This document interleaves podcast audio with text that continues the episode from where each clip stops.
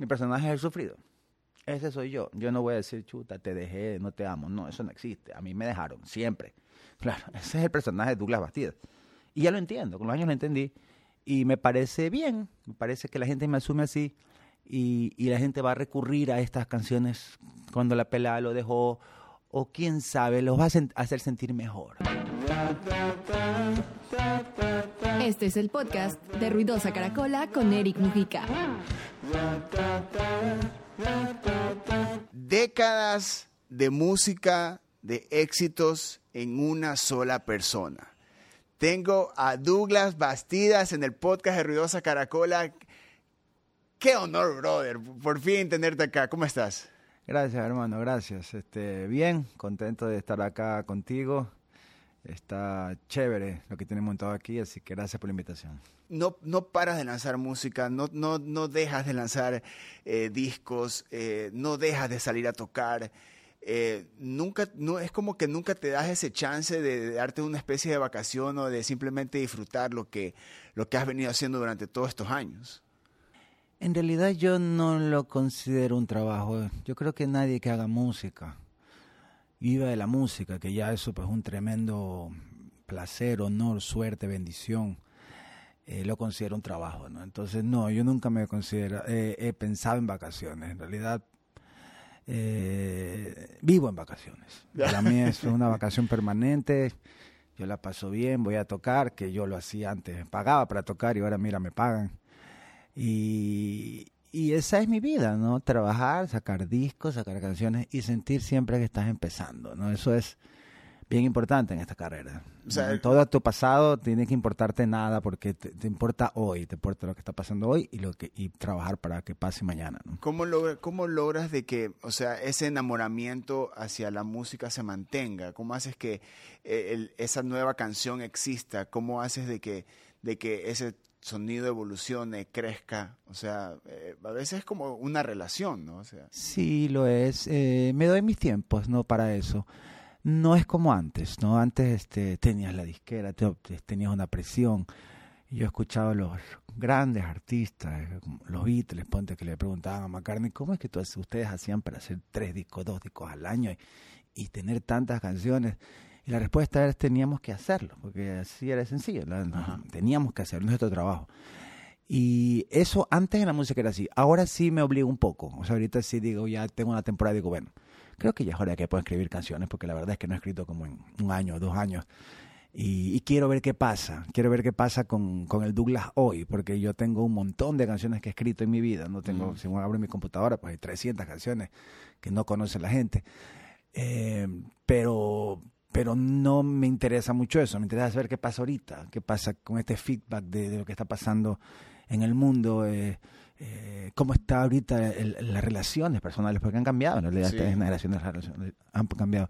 Entonces la música tiene que estar eh, ahí, tiene que adaptarse a eso, entonces sí me, me, me pego mis temporadas de composición, que me la acabo de pegar, acaba de salir un nuevo disco mío de 10 canciones nuevas, eh, y la, el single está número uno y yo estoy contento por eso. Y tener un número uno a estas alturas pues es chévere, ¿no? Porque, claro, ya he tenido muchos, pero ahorita con una canción como esa que sale, que no tiene nada que ver con lo hecho antes, que es totalmente otra cosa, y sin embargo pues lograr eh, lugares que la gente te pone ahí, ¿no? Porque es la gente al final del día, entonces este, muy, muy contento con eso. lo- lograr número uno y esa sensación de, de como que un de nuevo un número uno, pero ha, ha sido una época, han sido años donde has estado ahí, sabes, el- tienes el, clarísimo el sentimiento de ser un número uno, pero cuando eh, ahorita estás número uno, pero cuando vuelves al, al cero del crear la canción, o sea, vas con esas expectativas sobre el voy a componer, voy a hacer esta canción, entro al estudio, eh, represento eh, algo, una historia, eh, ¿vas con esa actitud al estudio o es un proceso natural hasta el momento que ya la canción está lista? Es que hay una gran diferencia entre hacer una canción y sacarla y hacer un grupo grande de canciones y sacarla. La diferencia creativa para mí es abismal. Por eso es que ahora me propuse, que no es fácil, ¿no? porque las inversiones no son las mismas, eh, lograr tener un- 10 canciones grabadas. Esto me, me obligué un poco porque te da mucha libertad. O sea, yo una vez que cumplo, digamos, con los singles, la buena, aquí está la balada, acá está lo que quieren, ya. El resto es lo que me dé la gana. Pues vamos a ver, ¿y qué es lo que me da la gana? Ah, mira, podemos mezclar este tipo de música con este ritmo y si le ponemos una letra así, a ver qué pasa. Entonces comienzas a, a apostar, ¿no? Mira, esta, oye, qué chévere esta apuesta, esta, ah, no, esta no tanto. Entonces, en esas apuestas, esta canción que, que ahorita está número uno es una apuesta total. Yo, fue la última que hice. Y hasta ahí llegué escribiendo canciones. Hasta ahí la escribí y dije, bueno, ya. Creo que ya. Pero era como que una canción que ni siquiera yo, este, los productores no, no son los que trabajaron el disco. Se la mandé a un, un productor en Manaví que no lo conozco. Eh, parece que es muy bueno el hombre. Pero- pero- porque le mandé el tema. Sí, obviamente yo hago mis demos, ¿no? Mis demos están cercanos casi siempre a lo que va a pasar. Ajá. Porque tú sabes, en la casa puedes trabajar algo cercano. Pero, pero porque era una canción, pues ya, pues no, ya está el disco, una canción más. Bueno, pero al final, cuando estuvieron las 10, eh, se escogió como single y mira lo que está pasando. Pero eso pasa por esa libertad, por esa tranquilidad. Esa, bueno, si no pega, pues que no pegue. No, no tiene por qué pegar las 10 canciones tampoco. Y cuando tú tienes esa libertad, entonces pasan cosas interesantes que terminan siendo tal vez las más interesantes. Bueno, vamos a ver, porque el disco recién acaba de salir, este es el primer single.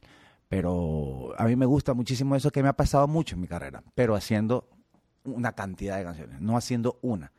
Porque si es una, no, es que mira, el reggaetón está pegando.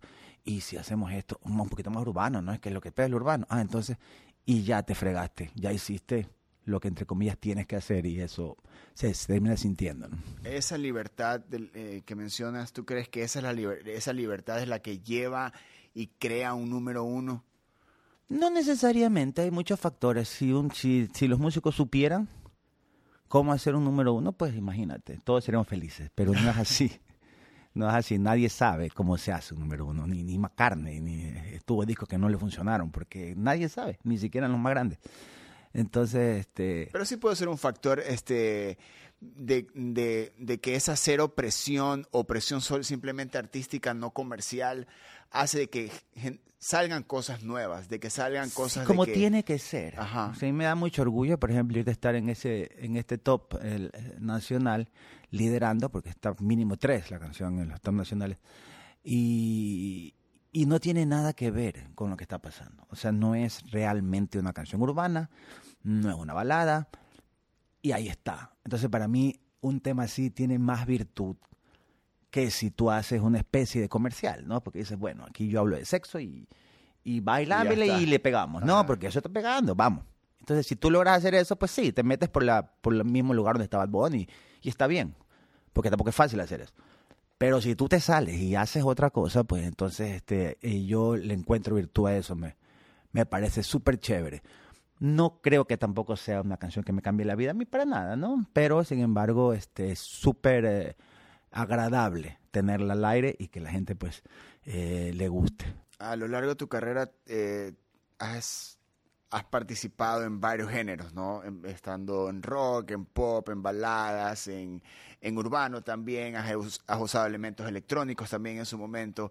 Eh, esta, esta habilidad que tienes, ¿tú te la pones encima o, ves lo que está sucediendo en el, en el mainstream, lo que está de moda, lo que tú necesitas? ¿Qué, qué, qué factor define el sonido de una canción nueva para ti? O en, su momento, ya ha sido en los 80s, en los 90s, en los 2000. Sí, pasó, eh, siempre pasó lo mismo. eh, desde Tranzas he hecho lo mismo. En Tranzas tenía tal vez un poquito más el peso de que éramos una banda. Que es una banda que grababa en Estados Unidos todos los músicos gringos y al final era la banda. Pero o sea, no era una banda realmente a veces, pero sin embargo sí era una banda. Entonces yo no podía hacer merengue, supongamos. O sea, hay un límite. Una vez que me hago solista, entre comillas, porque igual sigo teniendo una banda, para mí no cambió mucho la situación, pero ya esto de, entre comillas, estar eh, de solista, me ha permitido hacer ahí sí lo que me da la gana. Ya ahorita sí no tengo límites, hermano, puedo hacer lo que quiera. Y, y los límites nunca me interesaron. No es que, ay, que, que él es rockero, que no es rockero, que es baladista, que... Desgraciadamente sí, la gente, o, sea, no puedo decir desgraciadamente porque de eso vivo y, y está bien porque he tenido grandes canciones de amor en, en mi carrera, pero sí, la gente me asume más como baladista. O sea, eso es, es lo que he terminado siendo. No porque yo quise hacerlo. En cada disco de tranzas habían cosas, experimentos y rock combinado con este música folclórica y, y tecno y les metía y les metía elementos como que estuviera cocinando. Eh, en los discos de trance pasaban esas cosas, pero venía una canción como Nuevo Amor y se comía todo el disco. y a nadie le importa. El, el por siempre es un discazo de tranza que tuvo prenominado a los Grammy gringos en esa época.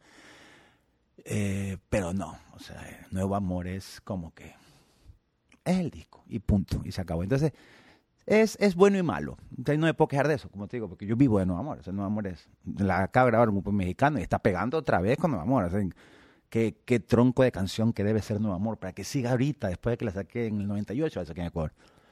Eh, eso está bien, eso no está mal. Pero sí también es bueno que tú pues investigues y hagas. Y, y eso eh, te, es lo que te, a ti te agrada y te mantiene, ¿no? Como músico, como artista, pensando que sigue siendo un artista.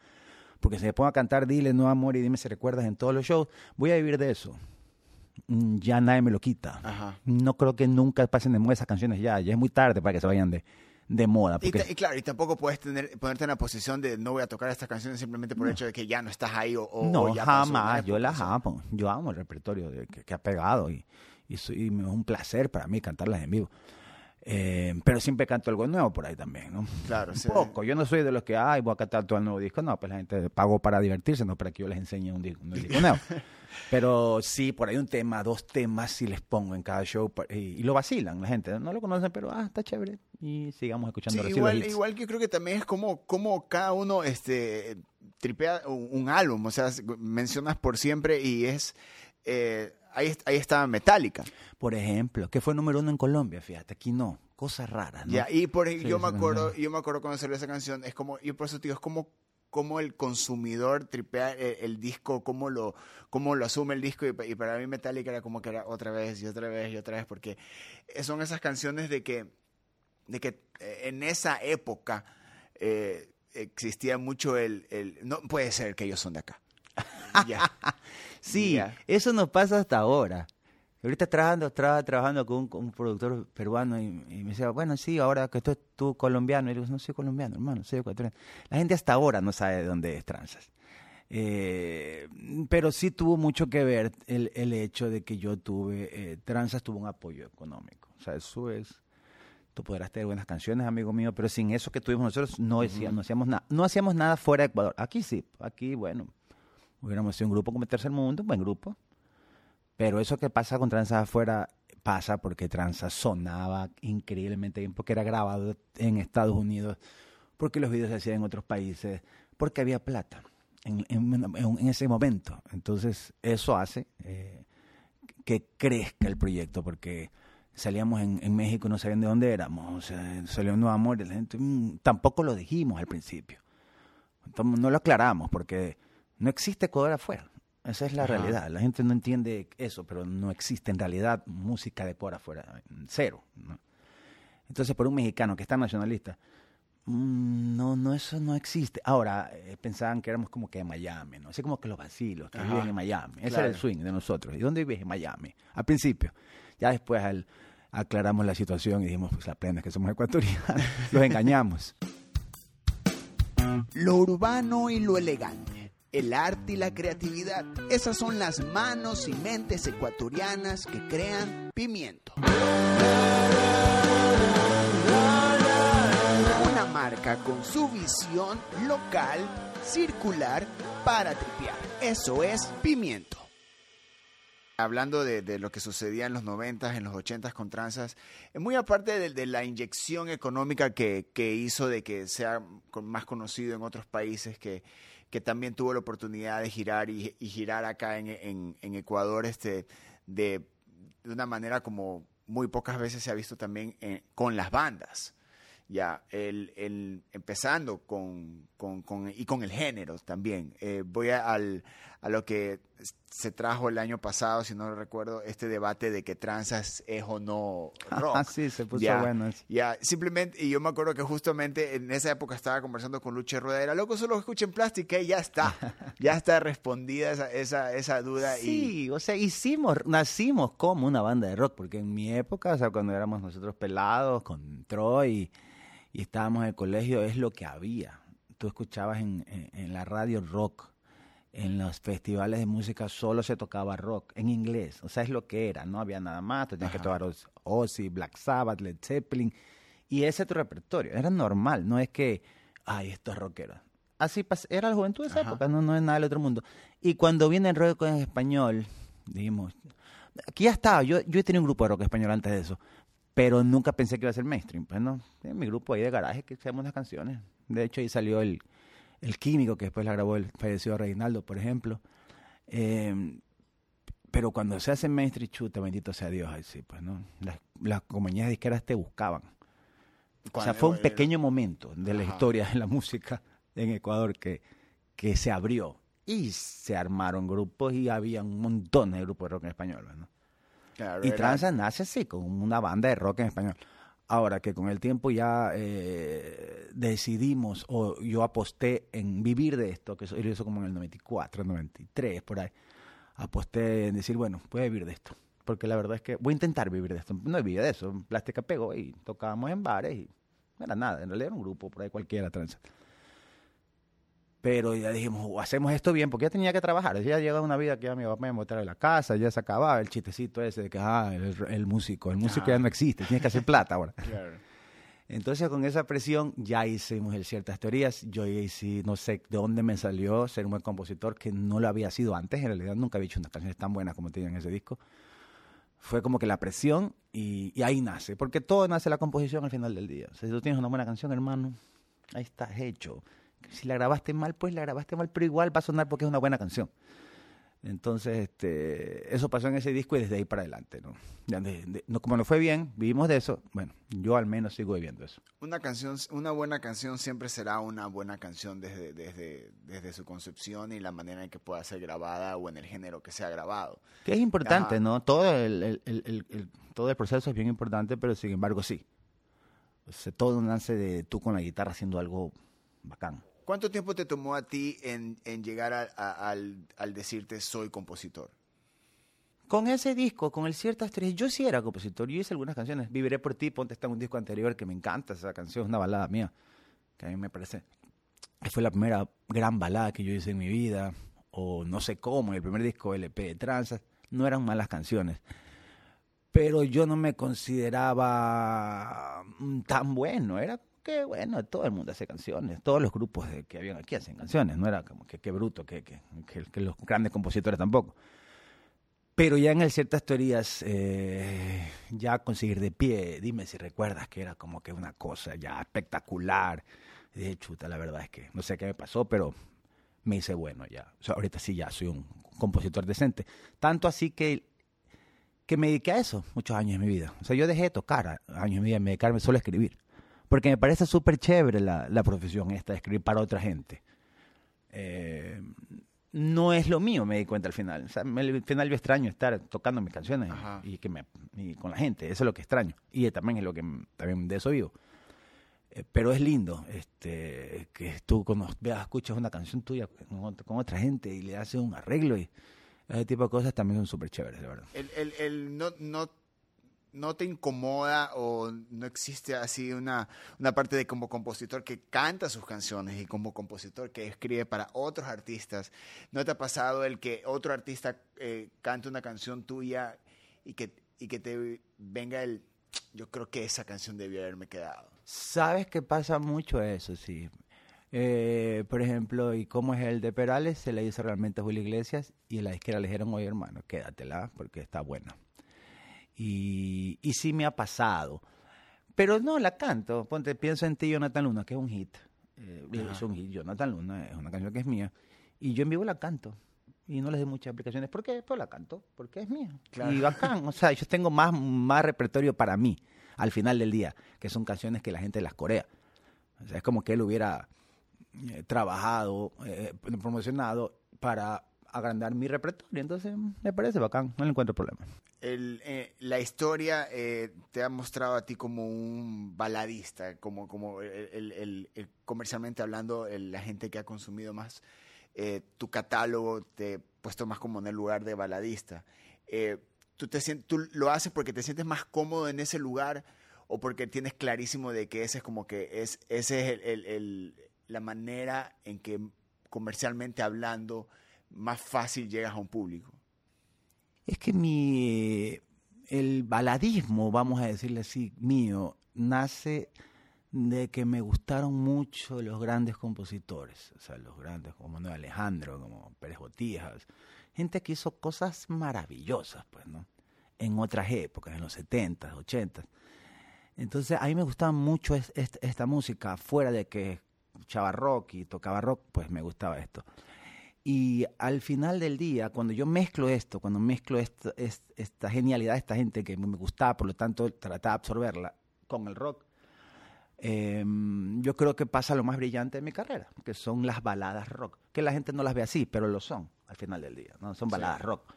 Entonces, este, yo estoy contento con eso, es como que ahí soy más brillante, es como especialidad si a hacer mañana un merengue, lo puedo hacer, ¿no? Pero eh, cuando hago una balada ya me pongo en otro, ya estoy acá, porque ya es como que tengo que ser brillante porque siempre lo he sido aquí. En los otros, pues me puedo dar, ah, no importa, que mis cosas por acá, ¿no? Ajá. El, el, y la inspiración que nace para estas baladas con las que tanta gente se identifica.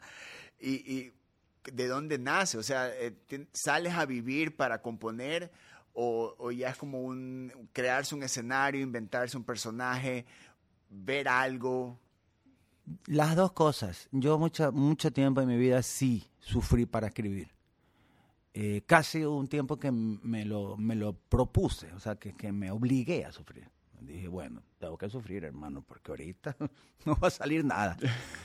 Eh, sí, o sea, yo, yo viví eso mucho. Ya no lo hago. O sea, ya eh, eh, con los años entendí que esto, esto es, es un oficio mío. O sea, que no es mi vida en realidad, que no tengo por qué ir, yo rascarme las venas. O sea, no tengo por qué hacerlo. Me salió bien en su momento, pero hay otras canciones, este, algunas grandes hits que los hice porque quise, porque, mm, no sé, me, me una canción y la escribí y sucede que... Entonces tampoco hay una conexión directa con eso que tiene que ser así, ¿no? Y ahora ya no es así, definitivamente, ahorita ya... O sea, ya en la práctica Ya escribo mucho como por oficio, ¿no? Y entiendo mi personaje. Mi personaje es el sufrido.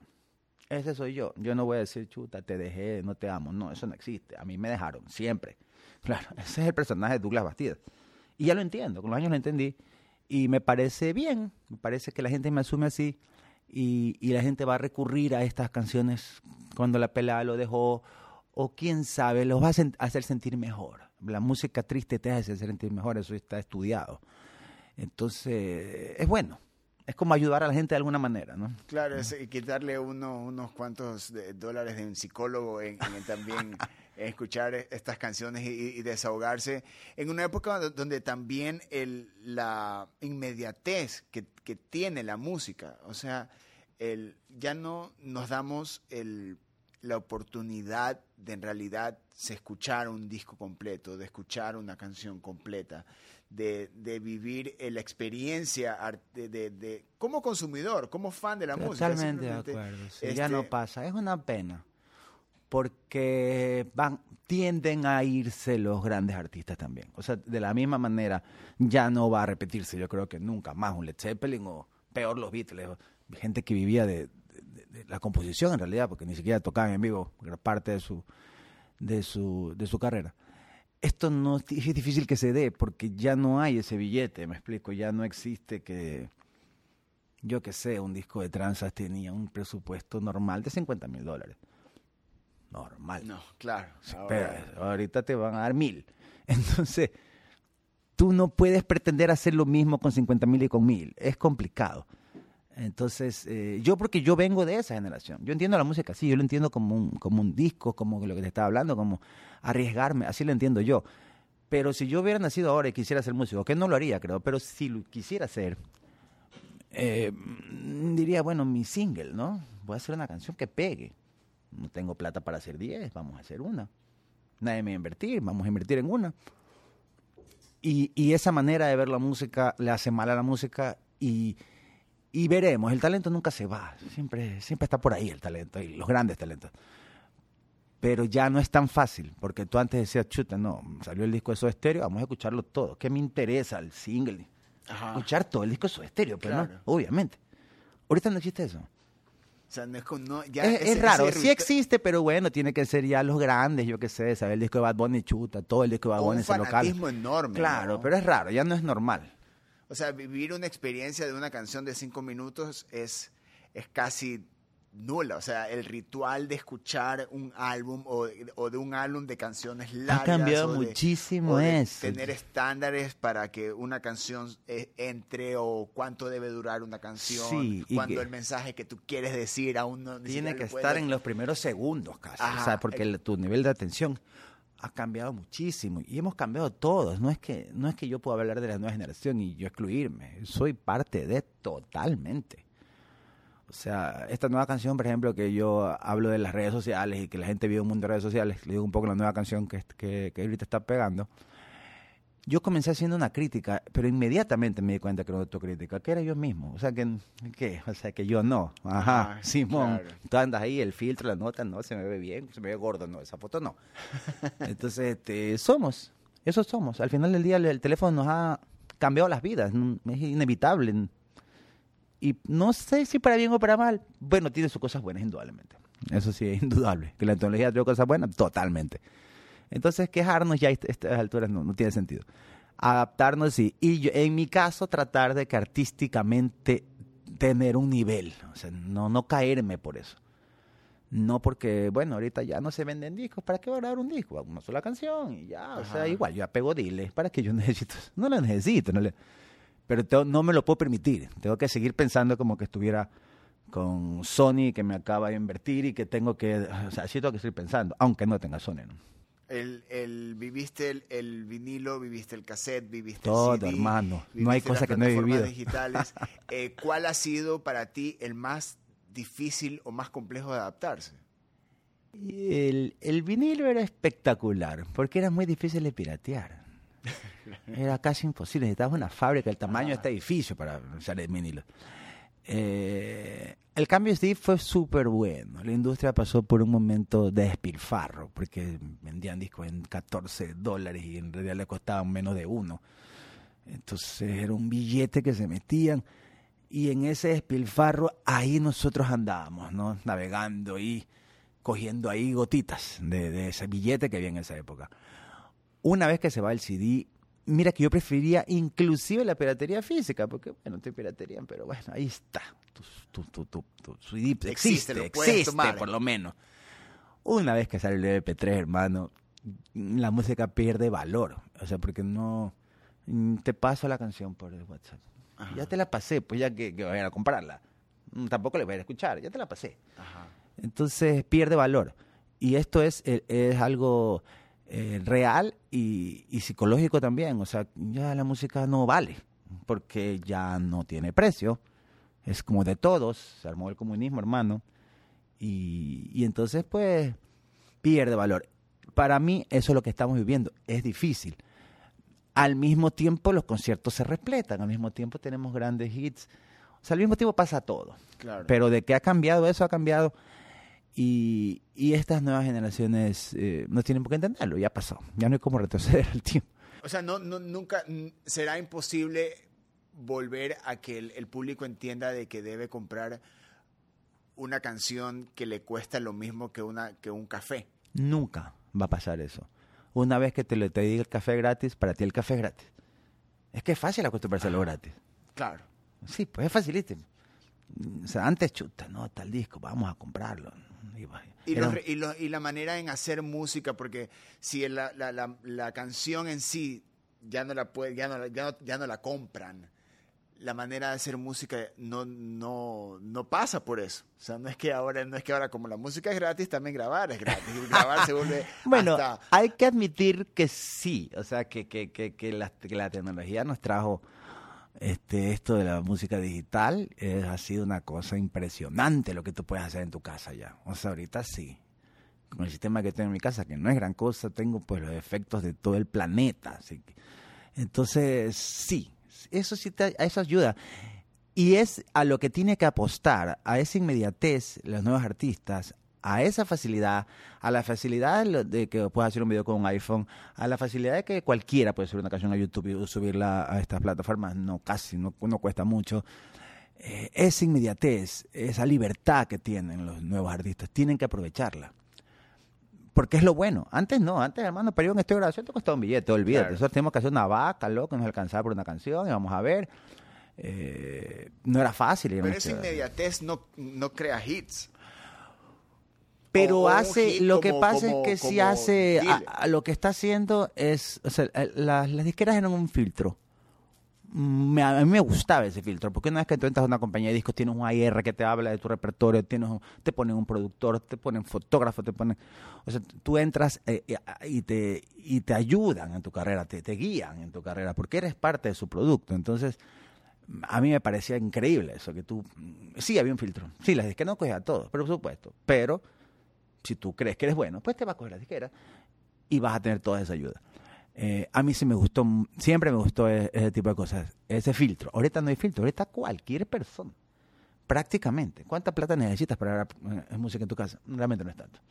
Ya no es como antes. Entonces, por lo tanto, eh, sí, hay una, hay una super apertura, lo que implica que también tendrían que haber más buenas canciones, porque ahora pues cualquiera saca una canción. Ajá. Entonces debería ser así, no es así tampoco, no se siente así, pero debería ser. El, el- la, la parte de, del filtro la tienes tú, tú tienes a alguien que te funcione de filtro, porque si hiciste un álbum, un álbum tiene, tiene que tener su principio, su inicio, su final, como eh, la, la estructura de un álbum. Y eso pasa, y con, y con tantas canciones que tú compones, ¿tú eres tu propio filtro o existe, eh, o tienes alguien que tú puedes confiar como para que funcione como tal? Lo que pasa es que lo primero que pasa con un disco es los demos. Y a veces hay canciones que inclusive yo, me gustan más los demos. O sea, lo que pasó hoy tuvo un feeling que no se va a repetir aunque te vayas al estudio. Entonces, como tiene demos primero, yo ando con esos demos por todos lados, ¿no? Y se los pongo a mi novia, se los pongo a la gente del grupo, se los pongo por allá a mi familia. Y hoy está bueno. Esa, esa, esa me gusta. Ahí vas viendo, vas sintiendo qué es lo que pasa. Pero al final yo hago lo que me da la gana. Totalmente. A mí, esa canción no me gusta, no me importa. A mí me gusta y va a ir. O sea, no- y sí tengo una compañía con la que trabajo, una disquera, sí tengo. Pero no se puede meter ahí. O sea, imagínate a estas alturas. Claro. No, que sí. El single no lo escogí ni. O sea, el single lo escogió Ferrín, que fue el que hizo el video. O sea, Carlos me dice: Yo te voy a hacer un video, pero si haces esta canción. Ah, bueno, le digo, ¿por qué no? Claro. No está tan mala, vamos. claro. Y mira. O sea, sí fue escoger el single, porque. Porque es lo bueno, tú puedes hacer lo que tú quieras. Eso sí es verdad. Es una responsabilidad, por supuesto, de que puede ser que te salga mal también. Eh, pero sí estás un poco solo, ¿no? Antes tenías como que el apoyo. Claro, exacto. La disquera no me dejaba hacer estas cosas, chuta, y te quejabas de que no te dejaba. Pero pues, está bien, tenés el apoyo. Claro, no tienes a alguien ni siquiera que te diga, viste, te dije. Claro, nada, eso. o sea, estás, estás medio solo. Pero bueno, también es cierto que yo tengo mucha experiencia ya, pues. Ya son 30 y no sé cuántos años de carrera que no los cuento. Eh, entonces ya, o sea, yo ya he sacado tantos discos, hermano, que a estas alturas creo que sí puedo decidir más o menos qué pasa ahí, ¿no? Douglas, eh, hablar, hablar contigo es hablar de no solo experiencias, experiencias y también historia de la música que, que, que tú te encargas también de mantenerla. Eh, ha sido un gustazo, un honor enorme eh, tenerte acá en el podcast. Eh, ¿Cómo ves tú el ahora de la música ecuatoriana? Música ecuatoriana, por suerte no está bien, y yo estoy número uno, fíjate. Va a estar más o menos, yo creo. Eh, hay un movimiento. Lo que pasa es que, como ya no hay disqueras, el- me da la impresión de que las nuevas disqueras son mi papá tiene plata. Por ahí va un poco la cosa, ¿no? Eh, y esos son los artistas, muchos, porque mi papá tiene plata o alguien tiene plata, porque ¿quién te va a invertir? Si no, o sea, no hay el artista pobre que uno es de abajo, mm, hay pocos, Claro. ya, ya hay pocos, la verdad. Claro, porque igual también los medios pasan por esa Sí. crisis de ¿dónde está el artista que el papá tiene plata? Claro, todos queremos al papá con plata, la verdad me hubiera gustado tener uno. Pero, pero en tal caso, parece que fuera así, esa es la sensación que me da. No por eso son malos artistas, hay muy buenos artistas en Ecuador, hermano. Si los hay, eh, me gustan, me los tomo por ahí en giras.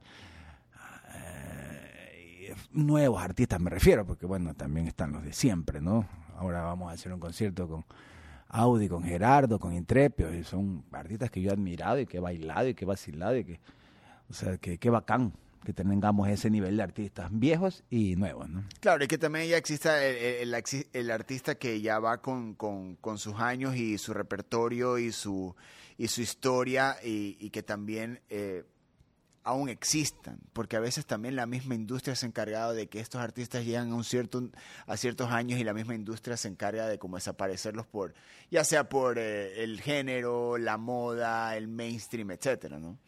Sí, yo creo que también me ayuda que yo no tengo plata. Eso eso me ayuda, porque si yo tuviera plata sería más vago seguramente, ¿no? Porque no le gusta dormir, andar en fiesta, viajar, a quién no le gusta. Pero como yo vivo de lo que hago, necesito este, estar tocando todos los fines de semana. Canto no solamente porque me gusta, sino porque lo necesito. Necesito. Dos años parados por la pandemia, necesito pagar las deudas. Alguien tiene que pagarlas, me explico. Claro. Entonces, este, ese soy yo. Pero si yo tuviera plata, tal vez diría, bueno, pues, tal vez nunca hubiera sido nada yo si tuviera billete. En realidad, yo creo que no. A mí la necesidad me llevó a. Si yo me hubiera nacido con plata, estaría con plata y ya. Qué bueno que hayas tenido esa necesidad porque la, historia de la música ecuatoriana hubiese sido un, poco distinta. Douglas, muchísimas gracias, brother, por haber estado aquí. Eh, últimas palabras para el podcast. Eh, agradecerte, hermano. Eh, he pasado un muy buen rato. después me dices cómo es que hago para escucharme a mí mismo y a ti. Y nada, muchas gracias a todos, todos por el cariño de, de tantos años, porque son más de 30 eh, a la música de tranzas, a mi música, a ir a los shows, a escuchar ahora en Spotify, fíjate. Me imagino que la están pidiendo en redes porque está número uno esa canción, por lo tanto, gracias, muchas gracias a todos. Ahí estaba Douglas Bastidas, una de las voces que representa a la música ecuatoriana durante más de 30 años, por más música, por más hits. Este episodio ustedes lo pueden tripear en todas las plataformas digitales. Yo soy Eric Mujica, Adiós. Ruidosa Caracola es una producción de Tripea. Suscríbete, compártelo y escucha nuestro playlist en Spotify.